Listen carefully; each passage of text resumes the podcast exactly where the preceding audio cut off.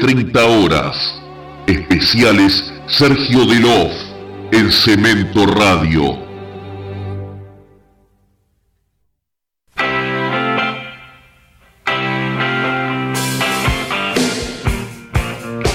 Todos los miércoles de 20 a 23 en Cemento Radio. Cemento Radio. Maxi Sembrana te invita a disfrutar de Cultura Stone, el espacio dedicado a los Rolling Stones, su cultura, su música, su historia, su arte. Además, bandas invitadas, sorteos, sorpresas y mucho más.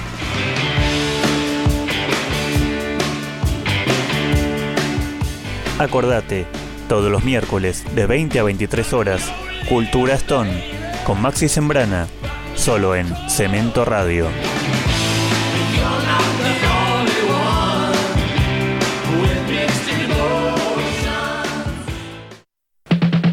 Tomate está bueno, rúcula también, y por qué no una tortilla babé.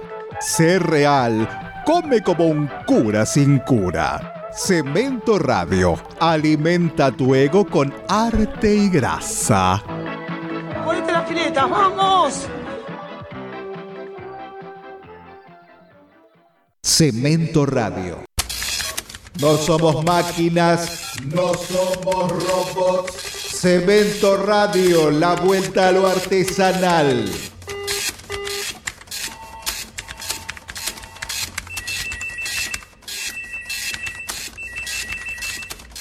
Hola, soy Divina Gloria.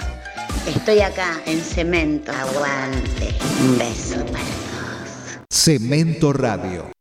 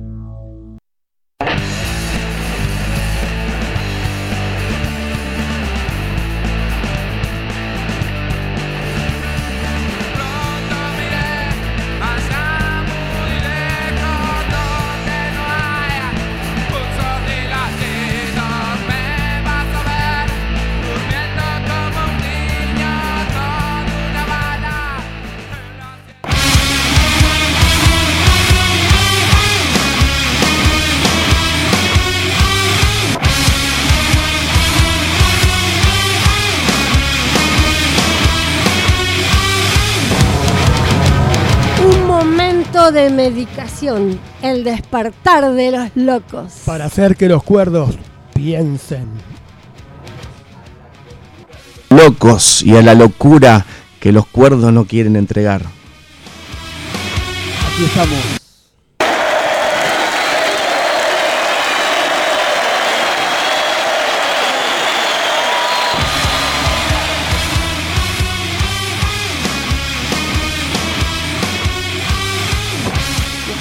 Wally, eh, estamos en una- un momento de meditación.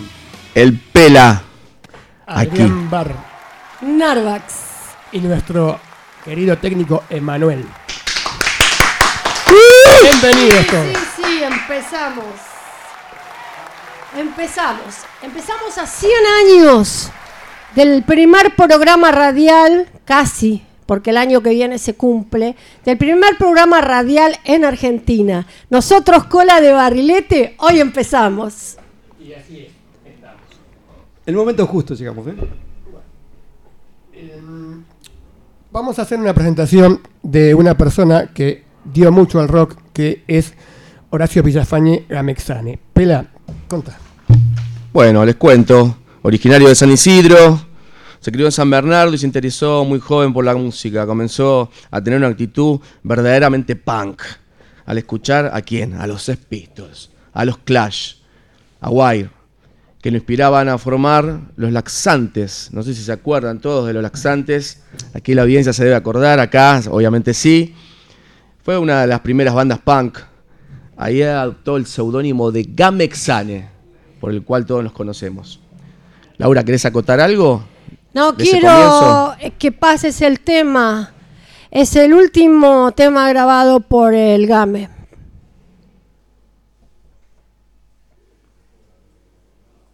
Dedicado a todos los que me traicionaron.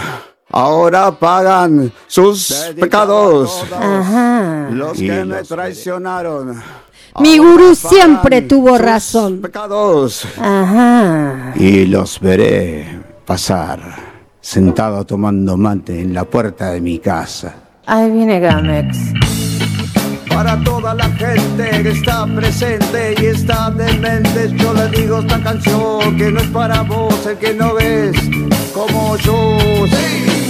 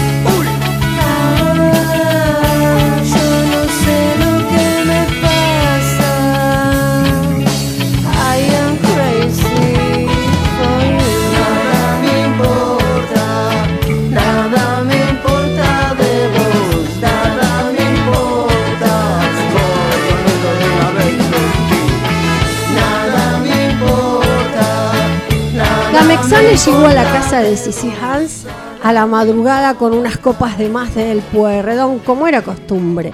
Sissy se enojó y le reprochó nunca haber grabado nada. Entonces, Gamexane dijo, prende la compu y grabó esto que fue presentado en Roxy Live.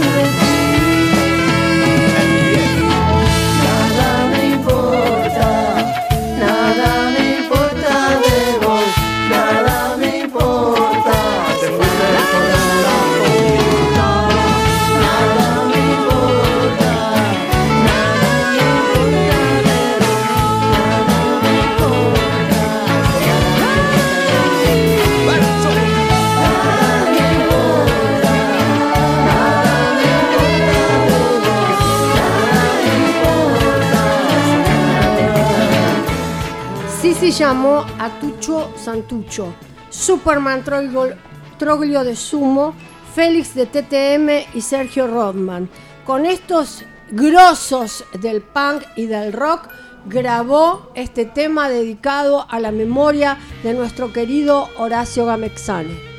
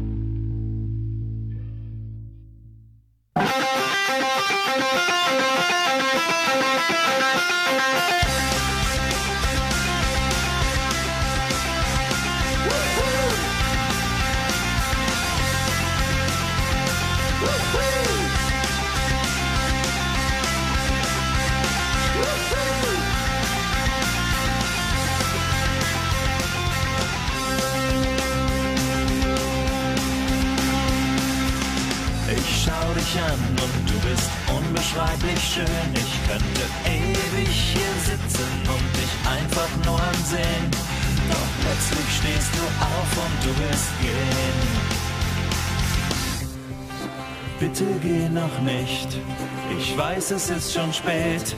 Ich will dir noch was sagen, ich weiß nur nicht, wie es geht. Bleib noch ein bisschen hier und schau mich nicht so an, weil ich sonst ganz bestimmt überhaupt gar nichts sagen kann.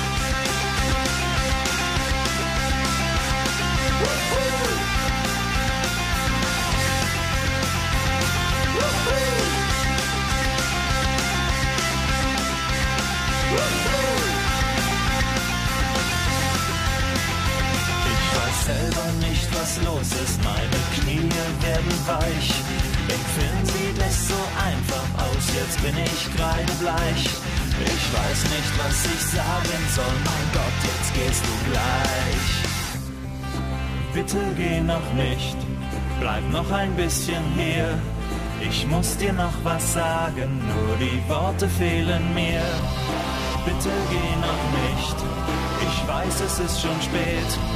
Ich will dir noch was sagen, ich weiß nur nicht, wie es geht.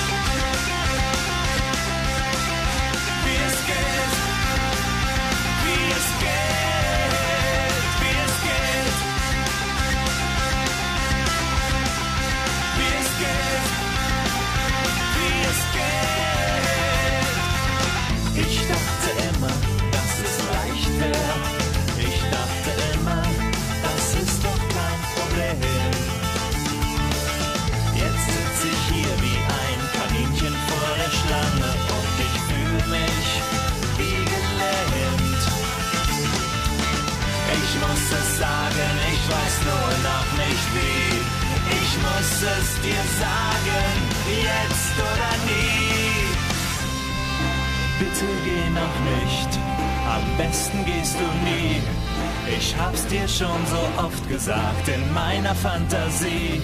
Bleib noch ein bisschen hier, bitte geh noch nicht. Was ich versuche dir zu sagen ist, ich liebe dich.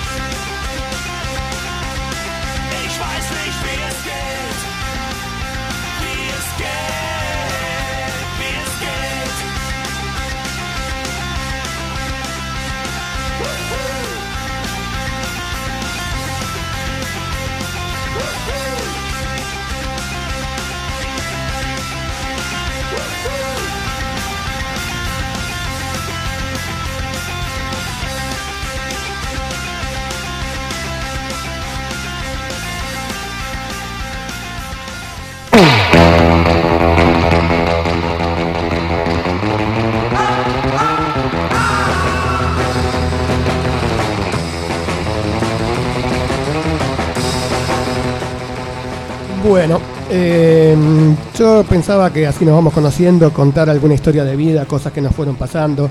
Espero que ustedes no se aburran. ¿Qué piensan ustedes? ¿Puedo contar algo? Contá lo que quieras. Vamos, maestro, Lo que quieras. Aparte, no hay censura. Tiene historia para contar, ¿no, Adrián? Pof. ¿no? Ah, Por favor. Laura también tiene un No, montón no de hay historia para censura es relativo porque ya muchas veces me lo dijeron y después no era. Esto sucedió. Y yo lo llamo el dragón hijo del cielo. Y resulta que por allá en el auge del Flower Power se dio una relación, EU, con una chica esotérica espiritual, de esas que según dicen ven tu aura. Saben de los planetas que dominan tu personalidad, leen el I Ching y acá viene la cosa. Me convenció de que en el horóscopo chino por mi año de nacimiento yo era sapo. Ah, mira. Ajá, un bicho sin virtudes ni valores, lleno de verrugas y feo por demás. Hasta llegó al punto que tenía miedo de cruzar las calles porque pensaba que si me agarraban como me cometían ketchup. ¿En ketchup? Bueno, el tema es que gracias a Dios me dejó por un Hare Krishna que se había aprendido el Kama Sutra de memoria. Y fue entonces que descubrí que mi signo es el dragón, el hijo del cielo. Toma pavo. Y resulta que yo me pregunto, ¿hasta cuándo tendremos que, tolerar que estos pseudo religiosos cristianos sigan venerando a un mediocre como San Jorge de Capadocia porque supuestamente mató a un dragón, sin ningún motivo aparente? La ignorancia de esta cultura impone creencias que se contradicen con otras mucho más antiguas y sensatas, como la de los chinos. El único problema que tenemos los dragones es que tenemos que vivir en la tierra. Ahora, decime, San Jorge de Capadocia, ¿no te da un poco de vergüenza estar en esas estúpidas estampitas? Y por otro lado, nadie te cree que con ese palito con punta mataste a un dragón. Anda, macha. Muy bueno, muy Muy bueno. bueno. Me quedó, me quedó lo del sapo ahí. Sí, sí, era medio, medio sádica. Hay tantas cosas que no Era son así. Espiritualmente sádica. Los cambios de paradigma. No sé, Pe- ustedes. Pensé que iba a contar una historia de, de- de música, una historia, viste, de... No. Yo voy a hacer un enorme agradecimiento Sí. a Cemento Radio, a todos los compañeros que están acá afuera, que ya están en la radio, que vinieron a darnos la, benve- las bienvenidas, a todos los músicos que nos están acompañando y sobre todas las cosas a mi querido Omar Chabam. porque yo hace 20, yo estuve 20 años en cemento, desde que empezó hasta el último viernes. Entonces mi corazón, mi hogar, mi cemento, y hoy estar acá para mí es muy emotivo, es muy fuerte lo que me está pasando y lo que estoy viviendo. Y quería compartirlo un poco con ustedes porque creo que desde cualquier lugar donde estés, si viviste o participaste en Cemento en algún momento, sabes de lo que estoy hablando. Cemento fue nuestra casa y lo sigue siendo. Y hoy, desde cualquier lugar que estés, donde sea, más vale que nos estés mirando. Instagram, todas las redes sociales, seguinos, poné me gusta, dale fuerza a Cemento, porque te necesitamos hoy más que nunca. Volvamos a ser los unidos que éramos. No teníamos división de heavy, de punk, de hardcore de Greencore, de ninguna clase, estábamos todos juntos y hacíamos la unión de, los tri- de las tribus. Volvamos a tener esa unión con todas las tribus. Cemento Radio, aguante Cemento. Vamos, Vamos todavía.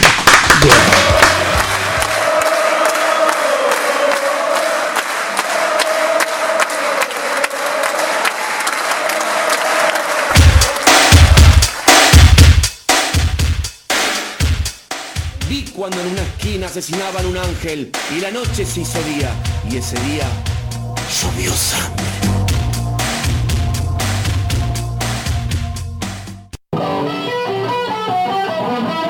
Sin antes, sin después, sin presente, un momento de medicación. El despertar de los locos, viernes 11 de octubre de 20 a 22 horas. radiocemento.com.ar En todas las redes sociales, buscanos, encontranos y escuchanos.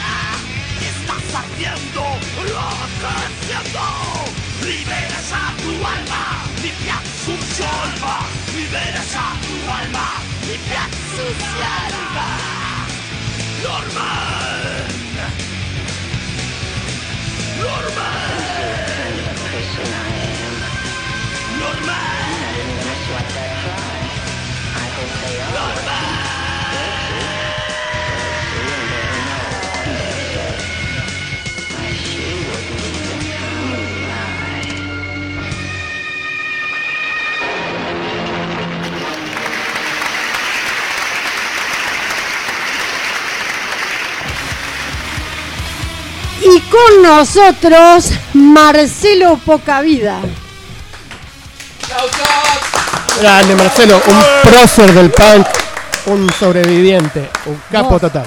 Originario de Lanús, Marcelo Pocavida formó parte de las bandas del movimiento punk argentino en los años 80 y 90. Entre ellas se encuentran Los Baraja.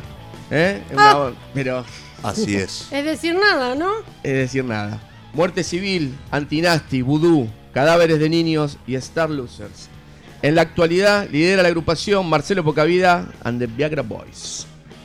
Se caracteriza por utilizar en sus conciertos indumentaria oscura, ropa de mujer, muñecos bañados en sangre o actuar en escena completamente desnudo. Y yo agrego también complicarle la vida a toda la gente normal que no entiende nada de dónde está parada. Este, este estilo es influenciado por los llamados shock rock o horror punk.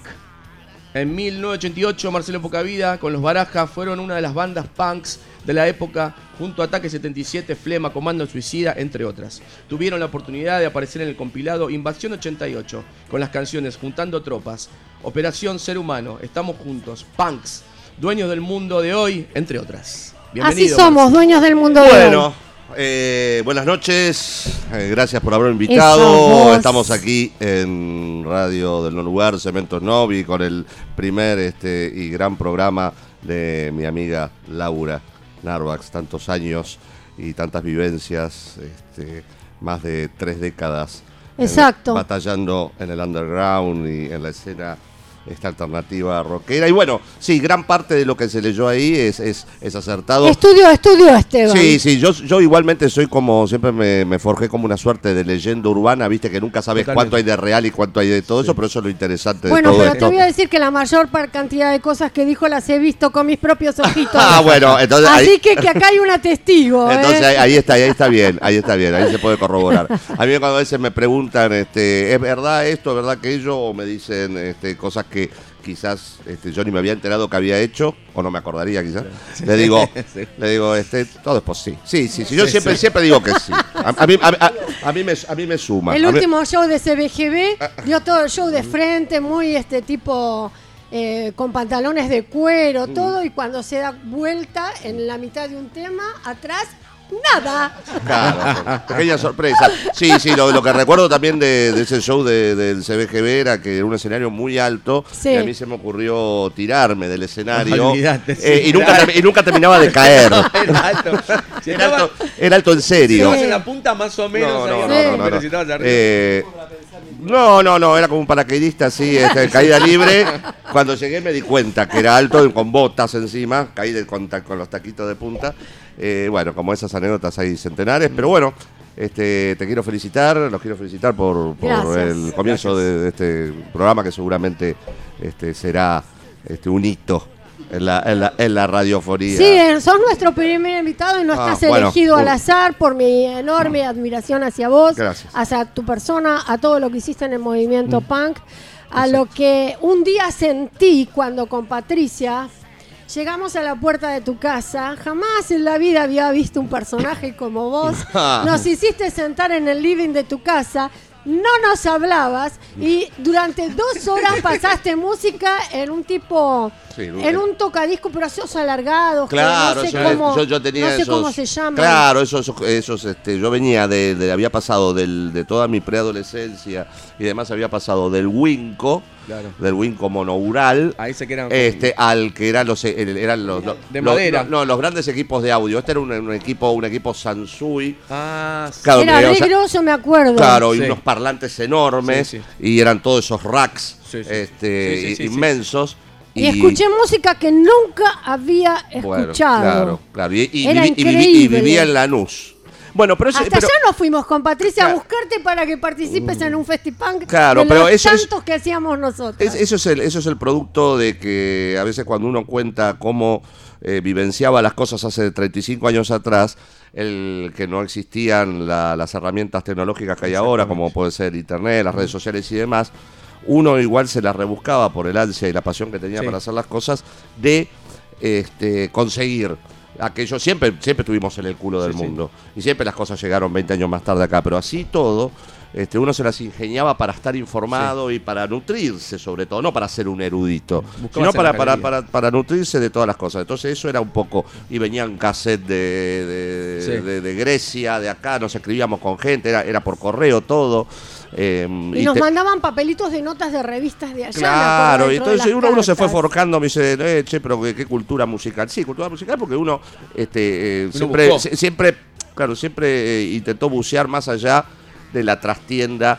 Yo siempre digo por a los chicos, ¿no? Que, que están, que lógicamente, como yo también, los tuve, los tengo como un referente, los Ramones. Obviamente, ¿quién no va a tomar como referente a los Ramones? Pero también está bueno correr la cortina que muestra el backstage que había más allá, había más, más más, más allá de los Ramones, Marcelo, que es muy interesante. Disculpame un segundo. Está fenómeno todo esto, me parece. raro. Aparte, yo soy músico y yo sé que vale.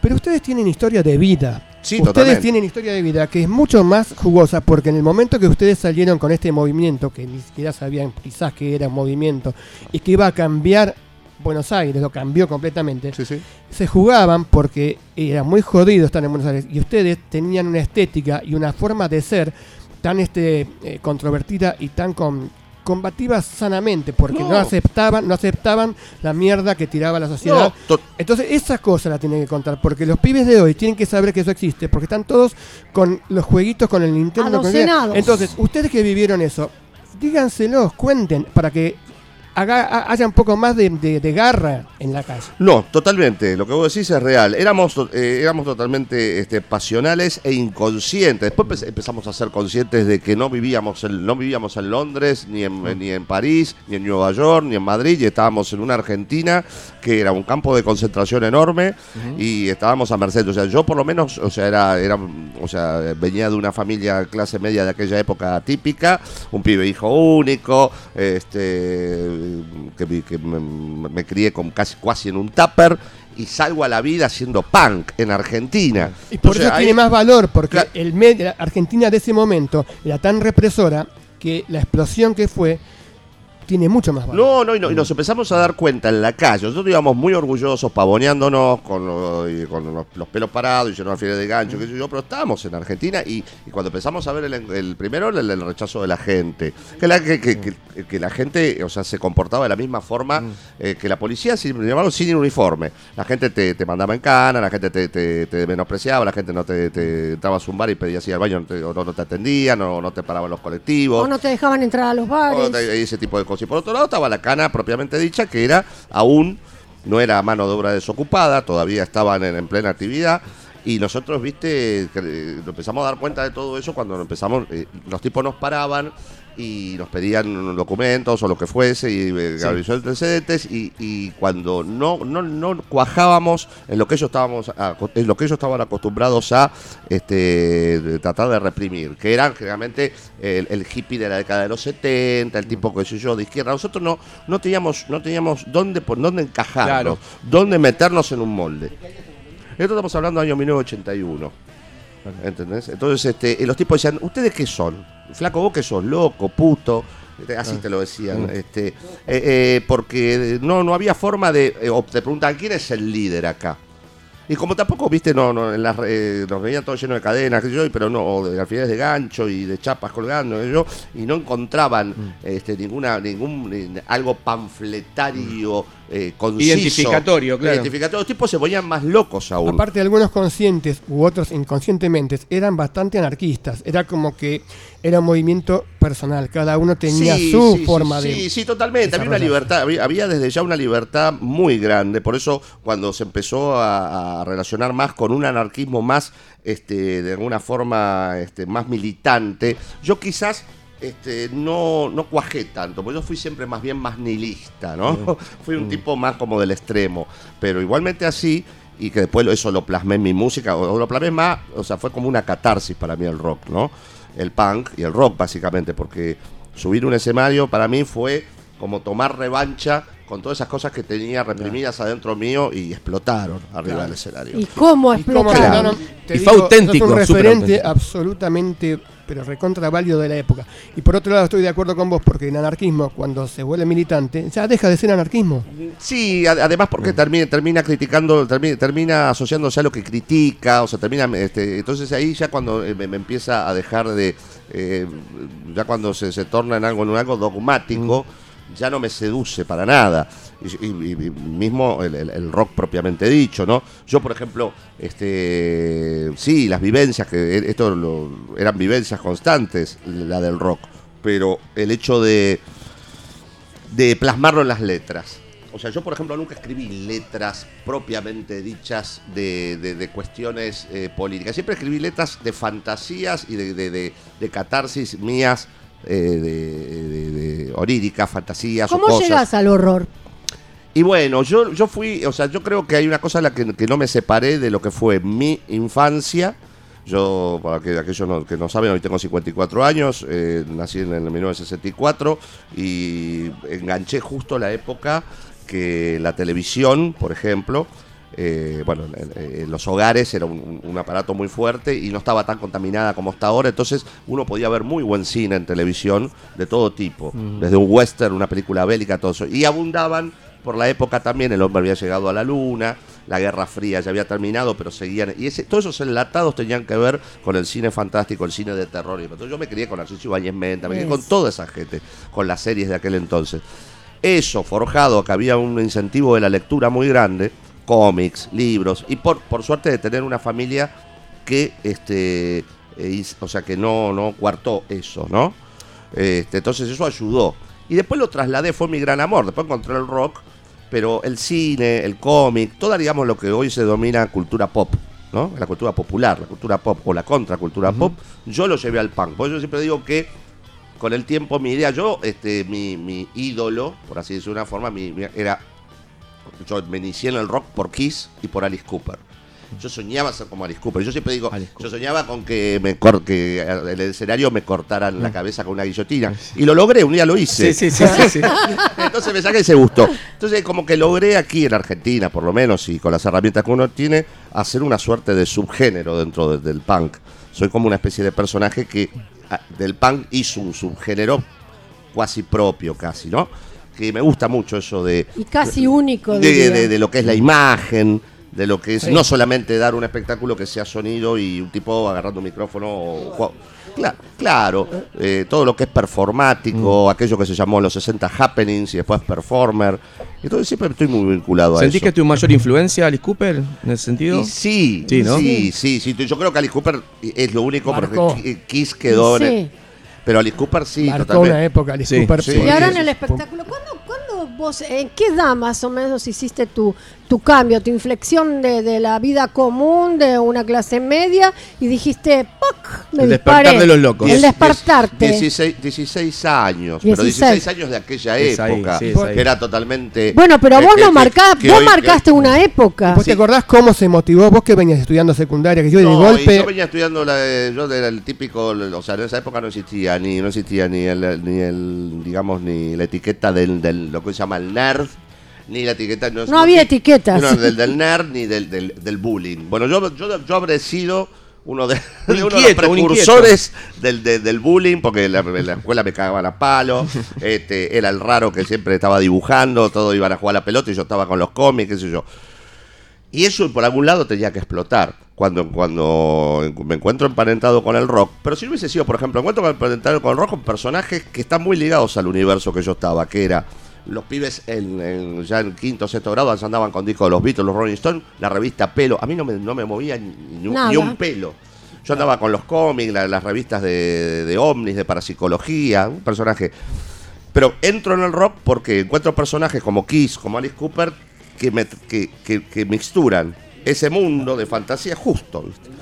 Entonces ahí me meto en el rock. Qui- quizá no sé si, si no hubiese sido por eso. Y después cuando encuentro el punk, me la- era como me la dejaron servida. ¿Y cómo entraste en el rock? ¿Con qué bandas? Porque lo- nosotros no te conocemos en el rock, te conocemos en el punk. Para Claro, nosotros sos el primero, Con pero con bandas propias tuyas. Ah, con- no, con- eh, no, nunca. No, no, no, no, yo no Ah. había, yo no, yo Ah, porque si yo- no se me yo, fanta- yo fantaseaba como todos los pibes, que en esa época era la época del vinilo, vos te tirabas en el sillón en tu casa y agarrabas Sí. los discos y yo decía, oh, yo quiero escupir fuego en la boca como Gene Simmons, qué sé yo, Claro. o de Alice Cooper, pero Claro. nunca me imaginé, era fantasías. Claro. Eh, vibraba con la música que estaba sonando, pero cuando entro en el punk, el punk me lo da servido porque eh, eh, logra en mí eh, la famosa hazlo por tú mismo, ¿viste?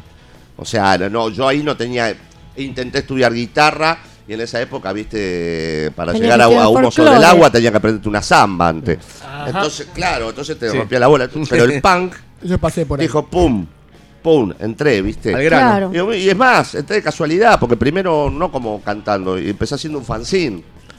Eh, eso ¿Qué fanzine? Eh, el fanzine Vaselina. El fanzine Vaselina, que en realidad el fanzine Vaselina lo hacían este, Harry B y Sergio Gramática. Harry B. Mirá vos. Eh, y cuando yo entro, que era un nene, un pibe, eh, con todas las ganas de hacer cosas, eh, no sabía tocar un puto instrumento, no sabía hacer nada, pero bueno, quiero hacer algo. Y, dice, bueno, Harry me dice, Harry B, me dice, ¿por qué no haces este fanzine? Nosotros ya estamos, dice, tenemos un cantante nuevo, justo había entrado Piltrafa al grupo, estaban ensayando. Y digo, no tenemos tiempo, dice, ¿querés hacer el fanzine? Bueno, dale, yo dibujaba muy bien, todavía algo me quedó, pero antes dibujaba full. Y bueno, para mí fue un reto. Entonces empecé con un fanzine. Y a través de ese fanzine que se vendía por los, la- los clasificados de avisos de revistas como Pelo, o Expreso Imaginario, Pan Caliente, esas revistas, poníamos vaselina, y ponías el número de teléfono. Y ahí te empezaba, y empezaba- me llamaba gente para putearme. Y me llamaba, y llama- y llama- claro, porque a, los, Claro. porque a los punks, aunque viste, era el quilombo de la, había sido el quilombo de la, Claro, había, había sido el quilombo, el gran quilombo de la, y hermoso quilombo que yo no estuve presente de la Universidad de Belgrano con los violadores. Ah, estuvimos nosotros. Sí, Ah, yo sí. estuve. Eh, de- Ahí me enamoré de los violadores. Claro, y después de Gloria Guerrero que les daba con un palo. Sí. Y todo- Ah, entonces, entonces, bueno, eh, punk era sinónimo de que, de que estabas invadiendo un terreno, viste, impoluto, este, sagrado, que era el rock nacional de acá, y qué sé yo. Entonces, pero también te llamaba gente y, y yo todos mis, mis grandes amigos los conocí a través de, de- de- de esa comunicación. Amigos de 30 años estoy hablando. Y es ahí cuando conozco a una persona que me viene, me compra un tipo grande, que yo lo vi con barba y bigote y dije, uh, este es un hippie. Eh, eh, y el tipo, el tipo le gustaba el pan rock y vivía en Lanús, yo vivía en Lanús, él vivía en, en Caraza, que era ahí el partido de Lanús, y me dice un día, ¿por qué no venís a un ensayo? El tipo hacía temas propios como de New Wave, punk, pero con fonética. Me dice, cántate algo. Y yo este, empezó a hacer como una base de reggae. Empecé a cantar, yo a balbucear algo, pero no me sentí. Digo, che, otra una que sepamos todo. Y le dije, ¿por qué no haces de nada sirve de Morris? Tema punk si lo hay, ¿no? Tal cual. Y empiezo a hacer una, nada sirve, pero una versión. Y empiezo a cantar ese tema. Y ahí me sale el demonio que tenía adentro, porque yo nunca en mi puta vida había estado frente a un micrófono. Y ahí sale ese. Esa estridencia salía ahí. Fue como un exorcismo a medio camino, ¿no? Y ahí, ahí arranqué y nunca más paré ahí- hasta el día de hoy. ¿eh? Ahí quería llegar. Y no porque- pares nunca, porque la Ahí- verdad que es espectacular lo que haces. Y a eso es lo que llamamos nosotros el despertar de los locos. El momento en que la mediocridad, que para algunos es normal, y la locura es salir de eso. El momento. Por ejemplo, yo no me acuerdo en qué momento, ni por qué empecé. Eh, me acuerdo que a los 14 años yo decía, esta vida no, no puede ser esto lo que me... de- la- lo Claro, que-". solamente esto. No sabía por qué, no sabía... Yo estaba en, la- en- en el industrial, estudiaba para ser mecánico, había elegido eso, no sé, influenciado por qué, hasta que un amigo cayó con una guitarra a mi casa, estaba armando un grupo, descubrí la música y me cambió la vida. Directamente ahí me desperté a que había un mundo totalmente diferente a todo lo que me venían inculcando, que a mí me había vuelto este, cansado. Entonces, ese momento tuyo es el que yo quería llegar. Ese Claro. momento que explotaste. No, es, ese, para mí fue eso, es emblemático. Cuando yo le digo al tipo, de nada sirve, y empiezo a cantar que la letra, porque yo tenía el disco de 30 minutos de vida de Morris, y ese, ese, ese tema que yo lo ponía en mi casa, y era un tema como, viste, a mí me crió, me crió mi, prácticamente mi abuela, mi abuela planchaba y escuchaba eso, y decía, ¿qué, qué mierda es esto? Este tipo, viste, que no para de hablar, y mandar fruta, fruta, fruta, y además es un- es un- eh, claro, es muy nihilista el- todo lo que tira el tipo, está todo mal. Entonces, este, y, em- y empiezo a cantar con esa voz que después, o esa, es algo parecido a una voz que después termina en los barajas y todo eso, y ahí fue. ¿Y en Ahí- qué, en qué momento se eh, fusionás lo que sería el horror más teatral con la parte vocal, vamos a decir, y ¿no? bueno, pasó un tiempo, ¿eh? porque al principio, bueno, Sí. era, me, me limitaba, o sea, se, me limitaba, se daba todo de forma así muy, muy eh, adrenalínica de, del tipo, la banda punk y, y- y mi referente, obviamente, a la hora de, era una, una mezcla de Alice Cooper con Johnny Rotten, ¿no?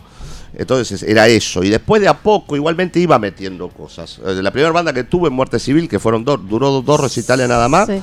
uno de los recitales que, lo que tocamos de soporte de B8, eh, Grande, veo. Claro, eh, eh, subo, subimos al escenario, yo subo con la cara pintada de blanco, eh, tipo, este, Bela Lugosi, Bela y- Lugosi. y con- y con, un- con una, con una camisa de fuerza. ya de, a- viste, de a poco le iba metiendo, ¿entendés? Con Tumba CNN subíamos, habíamos hecho un, lo había hecho yo, un muñeco de, de un policía y lo, de, y lo degollábamos arriba del escenario.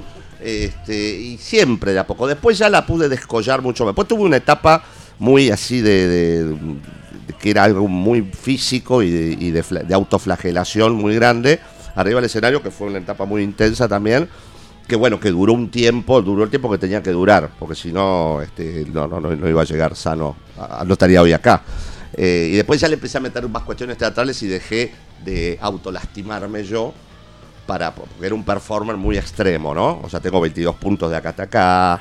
Acostarme arriba de un escenario, que sé yo, con una botella, que sé yo. Y eran todas cosas que sucedían, eran momentos. Es momento, yo siempre fuiste extremo. Sí, eran, momen- eran extremo. momentos. Y después ya empecé, le busqué la vuelta y empecé más a explotar esa cosa histriónica también, esa cosa de, de- de- de un poquito de, escenografía. Y Marcelo, este nuevo espectáculo que vas a brindar ahora, ¿de Sí. qué se trata más o Y menos? bueno, ¿Querés basi- contarnos un poquito? Y básic- básicamente son dos fechas, 31 de octubre y en, el 31 de octubre en Morón, en el, en el bar Detroit de Morón, y, y primero de noviembre en el bar Stramer en Palermo. Lo que quise hacer es, armé una banda para la ocasión, una, una mega banda, como se dice, pero era una banda de, quería una cosa que suene acorde a aquello que escuchamos hace un rato, que era el disco de cadáveres, que tiene casi 30 años, pero que fue el primer disco de lo llamado, en Argentina, el llamado Killer Rock, de aquel rock emparentado con el sonido de Detroit, de los Stooges, de MC5, o el sonido de, New York Dolls, de toda esa gente. Los protopunks, digamos. Entonces dije, bueno, voy a, voy a hacer, porque mucha gente me dice, ¿y cuándo se reúne Cadáveres? Cosa que no, no podía, no, por diferentes causas no podía suceder. ¿Cuándo se reúne Star Loser? Otra banda en la que también innové mucho, el, el- el Star 2000. Loser. Yo la vi. Y entonces, claro, entonces digo, bueno, voy a formar una banda que, que pueda estar, que, que sea digna de representante de lo que sonaba aquel, aquel entonces, ahora. Y bueno, va a ser eso, va a ser el disco de Cadáveres de Killer Box y el Sí. disco de Star Loser sabrá lo que es perder, en, a- hechos dura- en una noche, en dos noches. Eh, y Y, bueno, vas a tener performance y sí, siempre hay sorpresitas. vamos a encontrarnos So- con buenas sorpresas. Sorpresitas para siempre- que sorpresitas la siempre gente va a que haber. no te conoce vaya a ver un poco de toda la Sí, locura de la sí, que estamos sí. hablando sí, tuya. Sí, sí, sí, siempre para mí es porque es, viste, eh, también eh, eh, nobleza obliga, es como no hacerlo, además porque me encanta. No, pero Es- aparte es- nos es- encanta es, verte como hacerlo. dejar, viste, es como de, de dejarle a la gente con, con, con este... Con ganas. Claro, entonces este, no, va a haber, sí, va a haber siempre, siempre tengo secuaces, en el buen sentido, cómplices, gente que una pequeña troupe que me acompaña, que siempre están dispuestas a, a- a- a estar ahí arriba para, para apoyar todo el. Y además me encanta el, el- me encanta el, las- lo, lo impredecible. O sea, lo- acá lo, predec- lo predecible, entre comillas, que van a sonar los temas que la gente conoce o algún grupo de gente conoce. Lo otro, viste, me gusta el- me gusta esa cosa de- del, del- muy del cemento de la organización negra, Claro. de todo ese tipo de, de- de- de performers que llevaban a la gente al extremo. Que, ojo, eso tiene eh, su doble filo. Hoy estamos, estamos viviendo tiempos políticamente demasiado correctos a veces Sí. y eso este, tiene su, su cuestión. Pero eh, también eh, ti- tiene Sí. su... Es lo que le hace Dos falta al rock ahora. ¿eh? Omar, Tiene su- es lo que le hace falta al rock ahora. Dos Eso. palabras para Omar, Marcelo. Dos palabras para Omar. O tres. Eh, bueno, yo no soy muy sintético. Eh, personaje único e irrepetible. Eh, yo puedo decir, conozco a Omar Chaván antes de que por su cabeza pasara cemento, porque este, yo, yo debuté cayendo en cana en el Einstein Bar. o sea que tengo unos recuerdos hermosos en la comisaría 19 de ahí de la zona de, Barrio Norte. Me acuerdo que habíamos ido con Sergio Gramática a, la Einstein Bar, nos, eh, habíamos este, habían venido unas pibas de Mar del Plata, mujeres punks. No, hay- no había minas punks, entonces todos los, los heavy tenían minas heavy, los, los rockeros y los punk estábamos que ardíamos. Entonces había, entonces, eh, había, había, había, había aparecido una, sí, le una- llamábamos pue- eh, público huevo. Claro, claro. Entonces, este, los temas, ¿dónde están las mujeres? Todo eso venía por mucho. Entonces, este, apareció una, unas chicas que habían venido de Mar del Plata. Entonces había- habíamos visto, yo tenía, yo tenía el teléfono de una de ellas y las, eh, estábamos con Sergio en Lanús. Era un día de semana, a la tarde.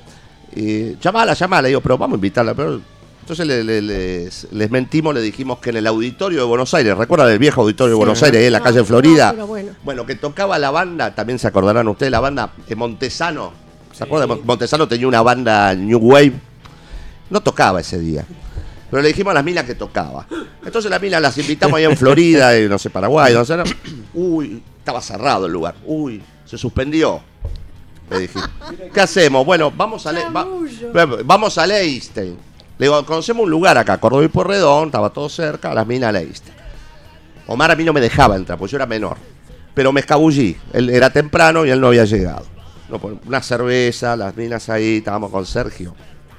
¡Ta! Patrullero. Prende las luces a mí, viste, yo que era cara de nene, disfrazado de Sid Vicious. Tun, tun, tun. Qué genial. Adentro, Omar. Hijo de puta, hijo de puta. Me, me dijo hijo de puta hasta la puerta del, del patrullero. Hijo de puta, pendejo, hijo Y de había puta. que bajar esas Ca- escaleritas, Claro, ¿eh? y este, nos llevan, nos llevan en cana, las minas también, después las minas mandaron a, a llamar a los padres. A mí me paseaban adelante de los padres, la, la- la mujer se descompuso, la madre de una de las pibas. Dice, "Usted mire con quién, mire con el, con el- el- con las personas que andan sus hijas. Y la mina, la vieja le bajó la presión, boludo. Yo andaba con una campera de cuero que decía atrás, enfermo de estar enfermo. Ya está. Bueno, para nosotros estás nominado el mejor de los enfermos. Vamos a hacernos unas fotos. Eh, así que bueno, eso fue Omar y después Omar, eh, bueno, en cemento y hasta hemos compartido, eh, me lo encontraba por la valle y íbamos al, eh, era muy cinéfilo, yo también y, y nos metíamos capaz en un cine de eso de valijero a ver una película de caníbales italianos a la- un- en el centro a las 4 de la tarde, bueno, ese tipo de cosas, ¿no? Y, y, este, siempre me, se preocupó mucho, una época a mí me habían cagado a tropar, me habían roto una pierna y él estaba siempre preocupado, se acordó, y siempre me decía lo siguiente, vos seguís, loco, ¿eh? ¿Cómo seguís? Dice, vos seguís y seguís. y bueno, era él, así era él. La perseverancia y la autenticidad, exactamente. Menos Bueno. mal, menos mal que seguiste. Para mí, por lo menos, Bueno. sos un referente. Bueno, y menos mal que muy ustedes también siguen. Porque- Agradecerte que seguís. bueno, este, Vamos a hacernos una foto. Eh, hay un tema para pasar de ahí de Marcelo. Vamos a pasarlo, nos hacemos unas fotos, por favor.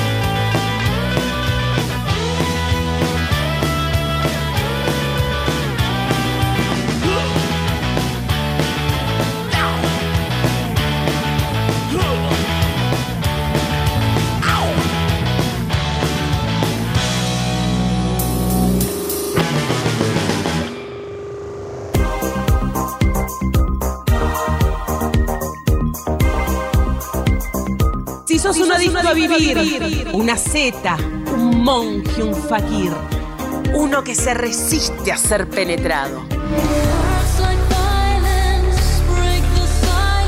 Que no te agarren, porque vuelven los días divertidos.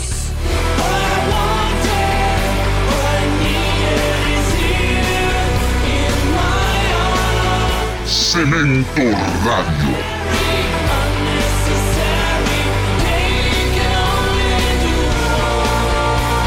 La radio del no lugar.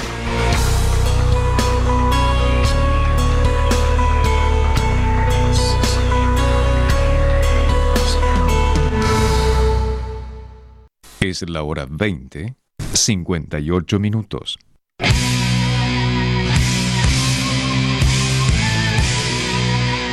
Llega a la radio de cemento la cultura del rock y el metal. Hermano de Fierro, un código de honor. Todos los martes, de 20 a 22 horas, conducido por el comandante Olaf. La ficción y la fantasía del sueño de la realidad. Compartila con un hermano de Fierro. Solo por Cemento Radio.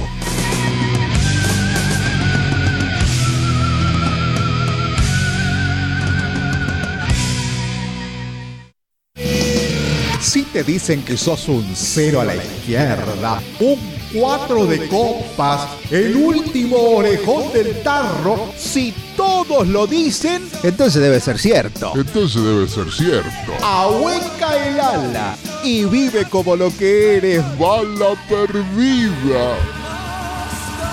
Que basta, que basta, que me llamen el bala perdida. ¿Qué te creíste que sos? ¿Qué te pasó en la vida?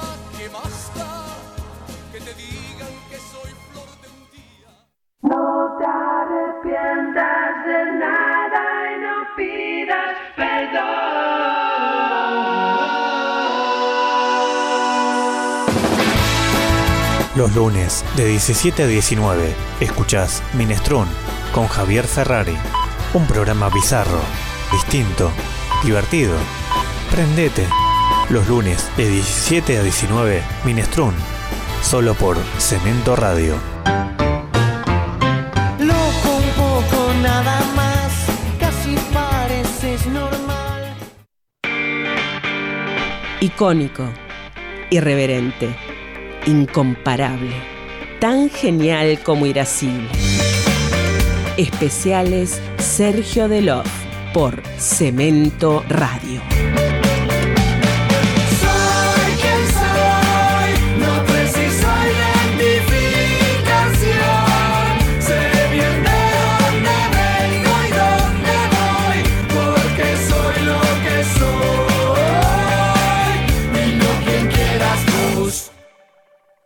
Cemento Radio.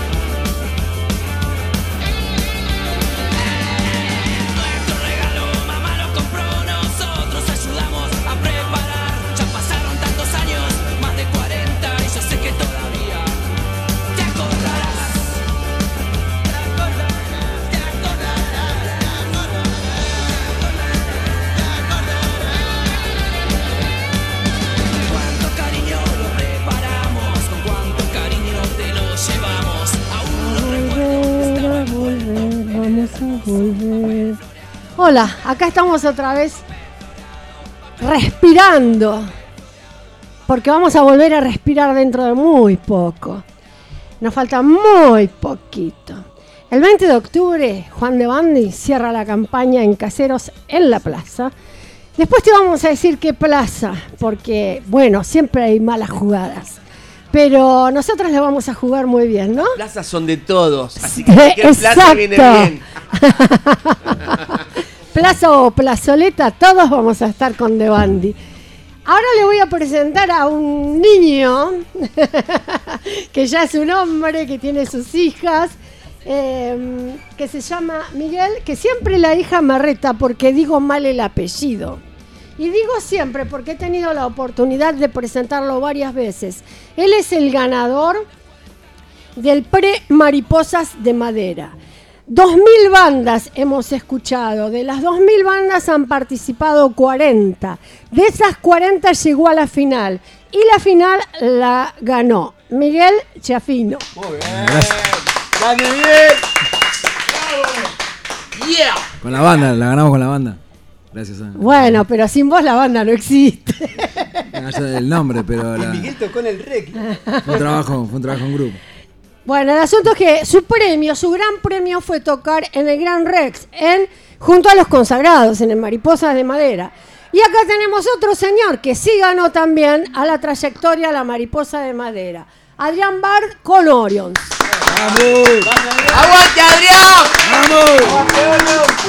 Y ahora vamos a tener la oportunidad de escucharlos juntos improvisando no sabemos qué.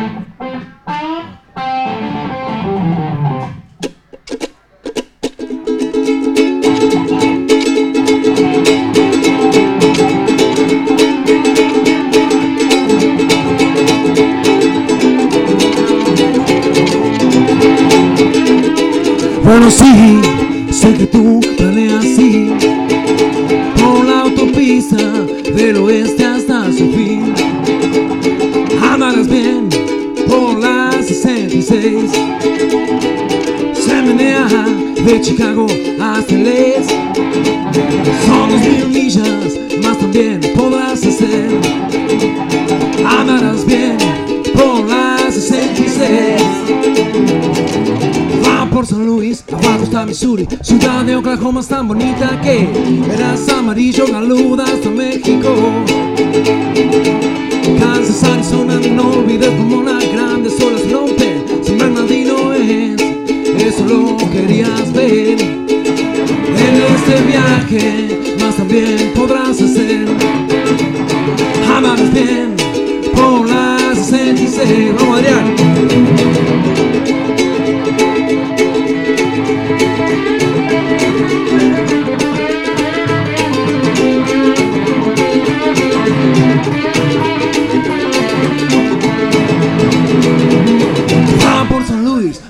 Missouri Ciudad de Oklahoma es tan bonita que Verás amarillo, galuda hasta México. Kansas, Arizona, no olvides Pomona Grandes olas rompen San Bernardino es Eso lo querías ver. En este viaje Más también podrás hacer Amarás bien Por la 66 Andarás bien por la 66. Andarás bien por la 66.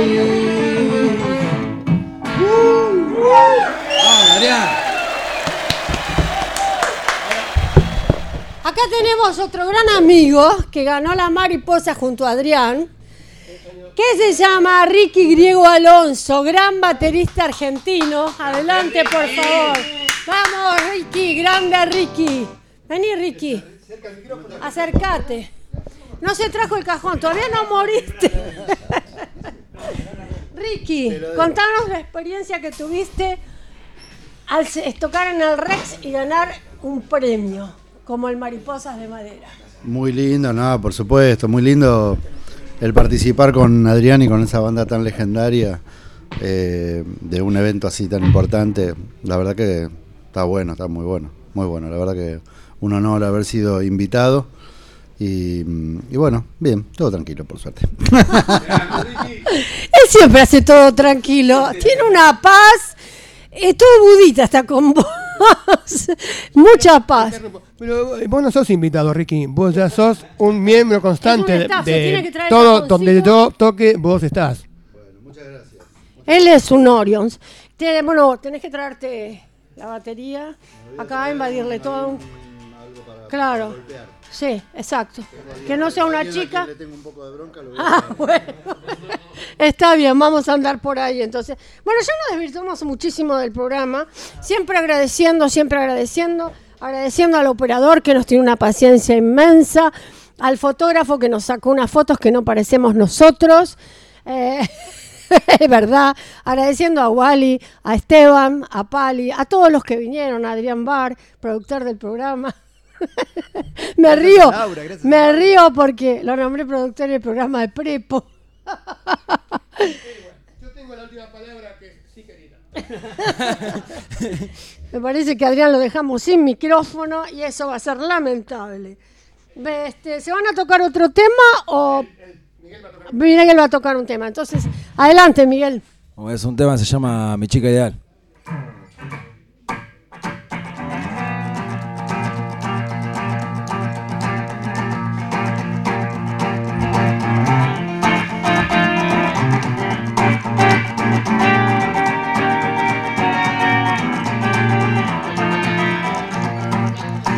Aunque te fastidie y te haga gritar, yo sé que me quieres cuidar. Por eso te puedo asegurar que vos sos mi chica ideal. Nena, chup, chup, chup, nena, chup, chup, chup, nena, vamos a bailar esta noche. Tenemos que brindar porque vos sos mi chica ideal. Aunque me presiones y me hagas sufrir, siempre te voy a hacer reír. No importa el día, tampoco la ocasión. Ya ves, lo dice la canción. Nena, chup, chup, chup, nena, chup, chup, chup, nena, vamos a bailar esta noche. Tenemos que brindar. Porque vos, porque vos, porque vos sos mi chica ideal, porque vos sos mi chica ideal. Porque vos sos mi chica ideal. Uh, yeah. Muchas gracias.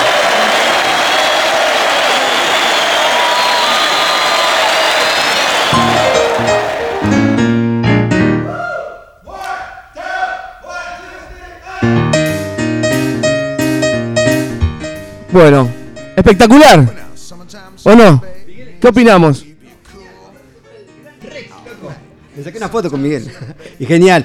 Lo he, lo he visto en el pre-Mariposa de Madera y realmente es increíble. La banda, el show que tiene es increíble y, realmente también es increíble verlo en el Gran Rex con, lo- con los grandes. Eh, lo vi muy contento y lo vi desenvuelto, así que...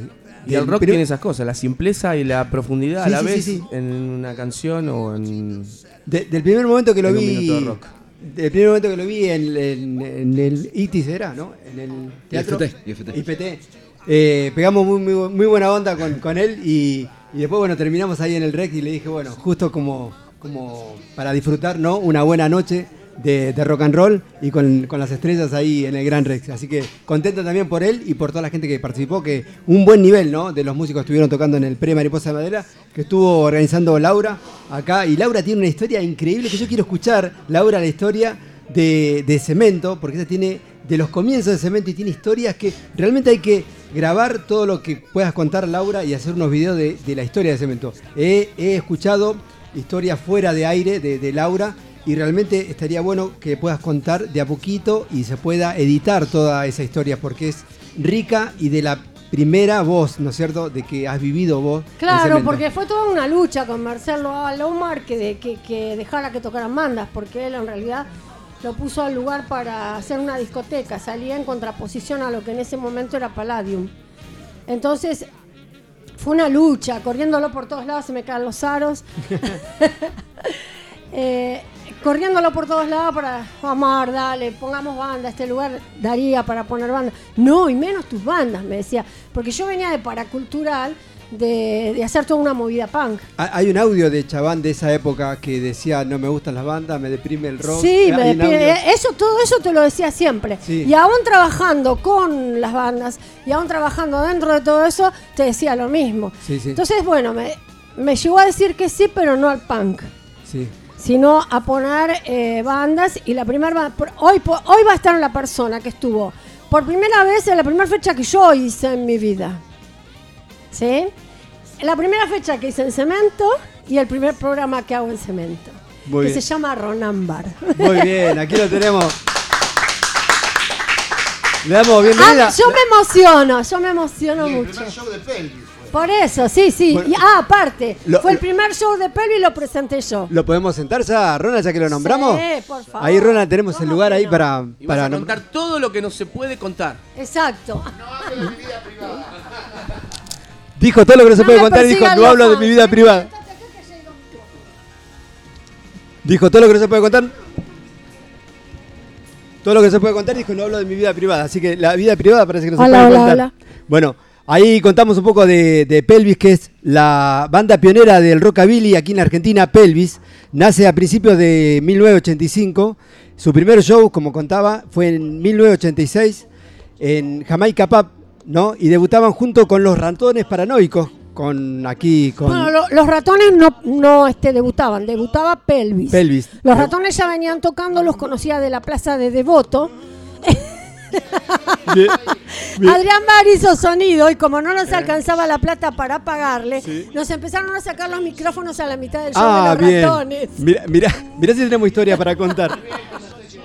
Bueno, ahí debutó Pelvis en ese día y producido por Laura, como decíamos. El primer disco de Pelvis fue producido por Mundi Epifanio, ¿no? Mundi Epifanio. Sí, Mundi. Que, que- que era Mundi que era eh, conocido por los, Mundi. los, los, eh, discos de riff también, ¿no es cierto? Y de los violadores. Y de los violadores. Bueno, pero todavía no había pasado nada de Todavía eso. no, todavía no. Y el segundo disco de Pelvis fue producido por Sandro y fue grabado en su casa. El ídolo. Sandro de Perdón, América. el ídolo, Sandro de América. Después, seguir. En un- Siempre hacer un paréntesis ante, ante el ídolo. Eh, Una mujer, el ídolo Sandro de América, te tenés que parar y hacer la veña. Y hacer ¡Ah! Muy bien. Ah, ¿Qué te iba a decir? Bueno, nos contaba Ronald que eh, Sandro grabó un temita, ¿no? En el disco de él, un temita, ¿no? Sí. Sandro es el tipo que cosechó más bombachas y corpiños en un concierto. Y más oro, porque todas las mujeres le regalaban todo lo que tenía de oro. Claro. Bueno, contaba que grabó un disco en Pelvis, en el disco, en el segundo disco, ¿no? De Pelvis, que se llamó Quiero ser un rocker. Can- Sí, termina con tu con tu introducción y después yo comentaré debidamente. Si te dejamos hablar. Detalles jugosos. Estamos Bueno. a mí. Si, si querés, si querés cortamos acá y seguir contando. Por Ya que favor. viene ahí el, Claro, que cuente su Que historia cuente- con Esta parte Sandro. es una parte de anécdotas y se llama el anecdotario del otario. Así que agárrenla como quieran. Momento de medicación. Muy bien, Ronald cuenta. Bueno, eh, ya que hablaste del astro, nosotros lo llamábamos el astro. Sí.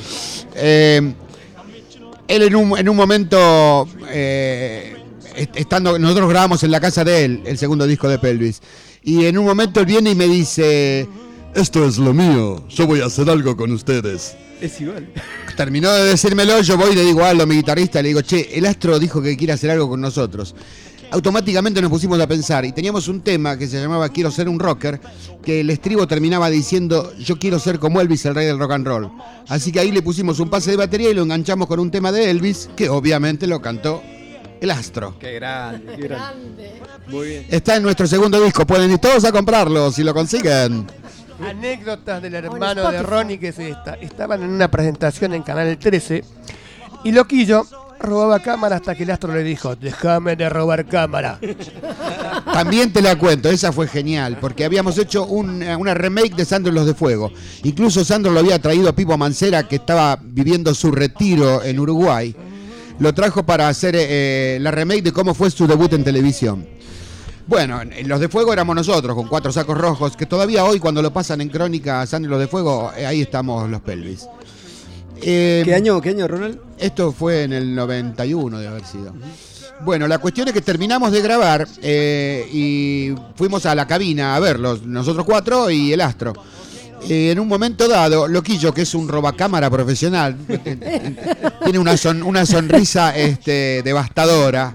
Es un divino que se sube arriba de la batería, que hace es un show Es un showman. espectacular. Todo carisma es. Bueno, ¿cómo será que en un momento dado Sandro lo mira y le dice, eh, le dice, me estás robando cámara. A mí me estás robando cámara. Le dice, ¿quién te crees que sos? ¿Tito Lucierdo? ¿Cómo? ¿Por qué le decimos Tito Luisiardo? Y no viste cómo es cuando está Tito Luisiardo en, en- en- en las películas con Carlitos Gardel, le dice, pero Carlitos lo agarra y lo da vuelta y lo pone de espaldas a la cámara. De manera que quedaba él frente a la cámara. Bueno, muchas risas y ahí quedó todo. Muy bien, ahí decimos también que Pelvis, el tercer disco, fue producido en Polygram en el 92, ¿no es cierto? Así es. Y bueno, en el 93 se separa Pelvis, se separa. es. Y hay una primera reunión en el 2000 con Loquillo y Ronnie, ¿no es cierto? Eh, de la primera formación, solamente ellos dos eh, vuelven. En el 2001 fueron a España, estuvieron un año dando vuelta ahí por España. Sí, eh, en realidad en el 2000, a fines del 2000 grabamos un disco que se llamaba Pelvis is Back, que lo grabamos de forma independiente y no lo editamos en Argentina. Lo llevamos a España, hicimos una edición limitada en España y lo vendíamos en los shows que, que- que hacíamos en España. Este, sí, estuvimos un año allá, fue fantástica esa experiencia, fue realmente fantástica. Ahí tenemos anécdota para contar. Tocar en España es, eh, es maravilloso porque por- la- las bandas eh, argentinas allá eh, tienen eh, mucho prestigio. Nosotros hacíamos los shows y eran como si vinieran a ver una banda inglesa. ¿Y los dejaban entrar a los hoteles? Pero por supuesto.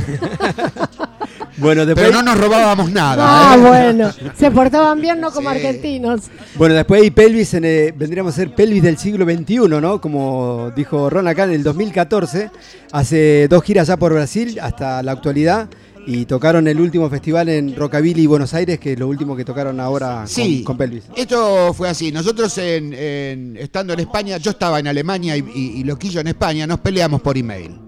Ah, Nos, pe- nos peleamos mal y estuvimos como 10 años Tipo novios. sin, sin vernos. sí, pero De tipo novios, se pelean por email. yo nunca me peleé con una novia por email. Pero ahora es la forma más fácil. así Nunca no me te peleé ten- con una novia. Así no te tenés que enfrentar. Bueno, la cuestión es dije que no iba a hablar de mi vida privada. Este, no iba a hablar, viste, al final. Bueno, la ¿Querés cuestión que hable es que... yo? no, por favor. La reconciliación con Loquillo. Con Loquillo, en hubo un momento en que yo decidí que, que tenía ganas de volver a tocar con Pelvis. Y, y Pelvis era con Loquillo. Así que nos llamamos, lo llamé por teléfono y le pregunté, ¿qué tenés? Después de 10 o 12 años que no nos veíamos. Le pregunté, ¿qué tenés que hacer mañana? Nada. mirá Bueno, hacete unas pizzas. Yo llevo una cerveza y voy para allá. Después de 10 Bien, años. eso es amistad. Así fue. No se eso se encontraron. merece una ovación. Bueno, es así. Bueno, nada. Bueno, no- más allá de pelvis, también el señor Ronan Barr tiene su tiempo de estar en Orions. Y también fue un ganador en el Gran Rex de la Mariposa de Madera. No lo podemos dejar Un aplauso afuera para Ron. de eso. Aparte, un show increíble, un show increíble, que fue la primera vez de muchos años que estaban eh, los tres eh, originales, Juntos, ¿no? los Con, tres con el originales cantante, que quedan de Orions. con Alberto, Ronald y, y Adrián. Bueno, antes que nada, muchas gracias por los calurosos aplausos. De todas maneras, yo quiero que vos cuentes porque yo fui parte de Pelvis con mi baterista Sí, de. Triciclos Clos. Y Ah, fue señor. una experiencia espectacular y sabía que eso. vale la Ah. pena recordarla. Ay, cosas que se le escapó, señor no historiólogo. no- no sabía Te eso. lo perdono porque sos mi hermano. Eso, eh, sí, fue cuando, como, como- cuando comentaste que nos, nos habíamos separado en el 93. Teníamos una agenda de shows bastante, bastante tupida todavía que cumplir. Entonces, este, habíamos quedado Aldo y yo, que era el guitarrista. Y necesitábamos cumplir esos shows. Lo llamamos a Adrián y al baterista de los Triciclos Clos. Eh, hicimos un montón de shows, incluso estuvimos un mes tocando en Villa Gesell, que fue una experiencia también eh, increíble. Este, A nosotros, él se fue a un hotel de lujo y a Martín y a mí nos pusieron en una piojera. Por- Eso tenés porque que no, era, contarlo. no eran pelvis, tenía eso. Pelvis No, tenía, No, él era el gran pelvis. suplentes. Oíme, Él era el que había grabado Claro, con era el ídolo. claro. Sonaba tan bien que venía a zapar todo el mundo. El Oíme, Cordera, pibe, hacete de abajo. Este, sí, Escuchá lo que Sí, no, hacete de abajo, me lo decía allá también. Vos, vos, hotel, vos no, vos andá, andá allá. Este, la cucaracha más chica se comía un gato. Mirá. sí, pero él no se quería ir de ahí, ¿eh? era un loft el lugar, no sabés lo que era. No queríamos que termine esa gira porque fue espectacular. Me imagino que habrá sido divertido. Igual que la de España, ¿no? Que debe tener muchas anécdotas, Ronald. Bueno, mira, yo te voy a decir una cosa. Todo, todo lo que he hecho en, en mi vida fue porque me divertía. Yo no he hecho nada que no me gustara hacerlo. He estado en, en- en trabajos este, de los más dispares, pero si el trabajo no me gustaba, lo que yo estaba haciendo no lo hacía. Así que en ese sentido sí, no te quepa duda que me he divertido. Bueno, ha tenido, Joder. Ha, ha- ha tenido las dos bandas, como contaba Laura, tanto Pelvis como Orion, Sí. y han tenido separaciones y reuniones, ¿no? Bueno- La- las reuniones que han tenido han sido en lugares importantes con mucha gente. Eh, eh, la vuelta de las dos bandas, ¿cómo, ¿cómo la viste? Porque viste ese reencuentro de volver y como dijiste, después de 10 años volver a encontrarme con Loquillo y decirle, loco, prepara unas pizzas, las, unas pizzas y nos encontramos de vuelta. Es como que la amistad sigue así como si no pasara esos 10 años que pasaron. Sí, eh, pero pasaron. De cualquier manera, yo quiero decir acá que lo de Orions es, eh, es un- una página aparte, porque Orions, Orions Beethoven, fue nuestra primera banda. Con Adrián empezamos, aprendimos a tocar, empezamos... Yo ya sabía este, tocar. Eh, Bueno, como buenos hermanos son peleadores y como pica- buenos no me la dejes hermanos picando, bueno. y como buenos hermanos hay que reconocer que han sido premiados por el municipio de 3 de febrero Ah, qué lindo eso. por la vía del rock con una placa en la puerta de la casa donde ellos, mejor dicho, Adrián nació, pero vivían los dos porque él nació en Vicente López. La pero Adrián vivió en esa casa y la ruta del rock La ruta del rock. que es una Apple eh, interactiva con los teléfonos que todavía no está funcionando, pero dentro de muy poco va a estar. Eh, seguramente cuando cambie el gobierno y suba de Bandi al poder. Qué lindo Entonces- reconocimiento ahí para los chicos. Para Tal cualmente. Entonces, este, ellos eh, van a poder eh, contar su historia, porque tienen todo un escrito. La verdad que la placa es espectacular. Está en Villa Bosch, en Campo de Mayo y Blas Parera. Blas Parera. Pasen, sáquense foto, mándenla y nosotros les regalamos entradas. Muy bien. Falta ahí, comentar- La ruta del rock ahí, ¿no es cierto? La ruta del rock en 3 de febrero. Y te Eso comento para, gran- para cerrar esto que ensayábamos ahí, mucho tiempo ensayábamos, y todo el barrio a esa casa la llamaba el gusano porque teníamos a la manzana podrida. De hecho, hubo un momento que los vecinos juntaron firmas, porque nosotros ensayábamos hasta las 2 de la mañana, juntaron firmas por quejándose por ruidos molestos. Bueno, y hoy tenemos el monolito en la puerta de casa.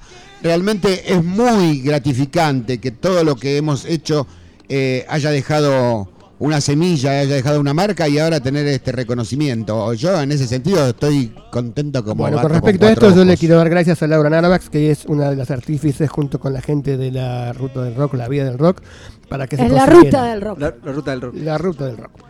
De ahí Gracias. salió Malos Vecinos. Bueno, de gracias. Orion, Salió de Malos Vecinos de ahí. Podemos, Oh, decir, vecino me podemos decir que sí, pero no te voy a decir qué vecino. Podemos Ah, decir que los, los vecinos los adoran, que se están yendo a sacar foto al lugar, que está José Luis eh, González en la foto, que fue también miembro fundador de Orions Beethoven y por respeto a él, a su familia, también está en la fotografía con ellos, porque es una fotografía bastante grande donde muestra la... la historia de ellos, de sus comienzos, y esta placa está en casi todos los este, las casas donde crecieron o vivieron todos los que participaron en 3 de febrero en el rock, como Ciro de los Piojos, eh, Santa Olalla, Tanguito, Sumo, Los Divididos, los hermanos Moyo, que dentro de poco vamos a tener una gran nota con Omar Moyo, que está viviendo en Ámsterdam. Eh, bueno, ahí creo que más eh, Osvaldo Civiles, si me ayudan. eh, Leonardo Marchesi, si me ayudan la Arcoíris. los, Esteban Boya. eh, Arcoíris, este, bueno, todos ellos tienen un- ya la tienen la placa en la puerta de la casa. Genial. Si buscan en la en Instagram está la mm, Aplicación. eh, está Ruta del Rock. La ruta del rock. Eh, Ruta del Rock y este de 3 de febrero y ahí van a estrenar todos los que están. Eh, vos sabés que 3 de febrero es un- eh, el distrito que tiene más eh, músicos eh, eh, conocidos, pero aparte hay muchísimas bandas de rock and roll en, en 3 de febrero. De hecho, tanto Mar Mollo como Ara Tocatlán de Arco Iris y, y- y- conmigo hicimos la, la secundaria juntos, toda la secundaria juntos, en la misma aula. Que- una pregunta. ¿Cuál fue tu punto de inflexión, tu quiebre en la vida donde vos dijiste, yo no voy a ser como todo el mundo, yo voy a crecer, quiero un despertar, qui- Lo ¿En tengo qué clarísimo. momento? El 11 de febrero, el día que nací. ¡Ah! Muy bueno. Muy bien, genial. Muy buena respuesta. Voy a Me distinto, dijiste. muchísimo. Eh, Ronnie, ¿tenés algún tema para escuchar que vos quieras o que Tengo una joyita, mira, que es absolutamente inédito. Es un juego, no te podría decir una travesura, pero es un juego que hice con unos amigos en un estudio en el año 2013. ¿Lo tenés por ahí? Lo vemos, Este, bueno, si no este- nos retan, a este bache si no nos retan, nos vamos a hacer fotos. Nos vamos a hacer fotos mientras que escuchamos el tema. Bueno, vamos con Bad Religion.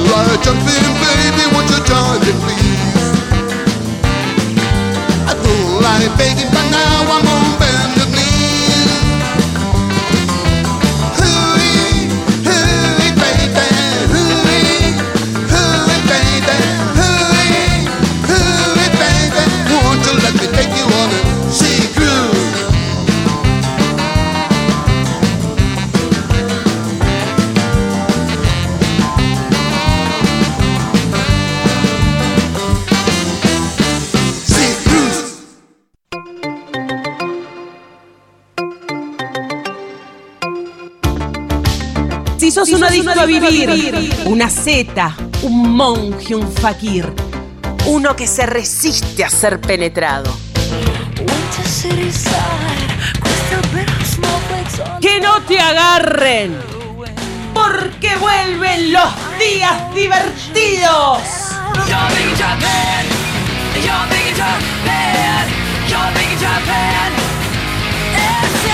Cemento Radio.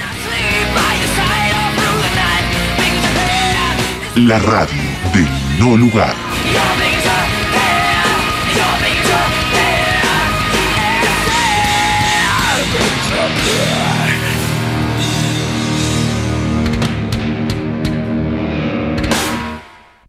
Es la hora 21, 48 minutos.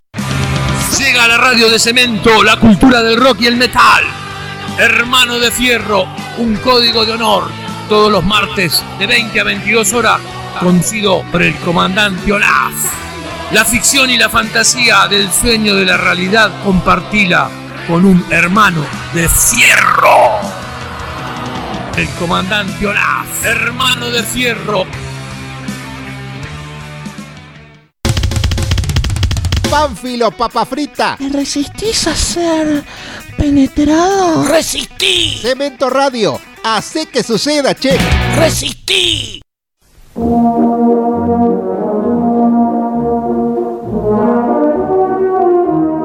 Los lunes de 19 a 21, Jorge Porcel de Peralta te invita a ingresar al Museo Porcelanato, un espacio donde podrás conocer mucho más sobre el arte y la cultura. Además, entrevistas, visitas a las principales galerías de arte y mucho más. Acordate, los lunes de 19 a 21, Museo Porcelanato, solo por Cemento Radio. No